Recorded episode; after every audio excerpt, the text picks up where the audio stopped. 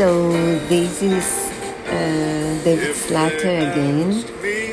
The singer I think sang uh, Look at Me Now better than Sinatra.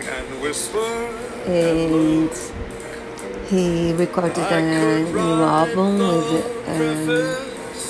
um, more American standards.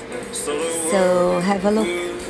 This is I could write a book and I wish some of the arrangements were a, diff- a little different, but his voice and his interpretation were amazing, I think.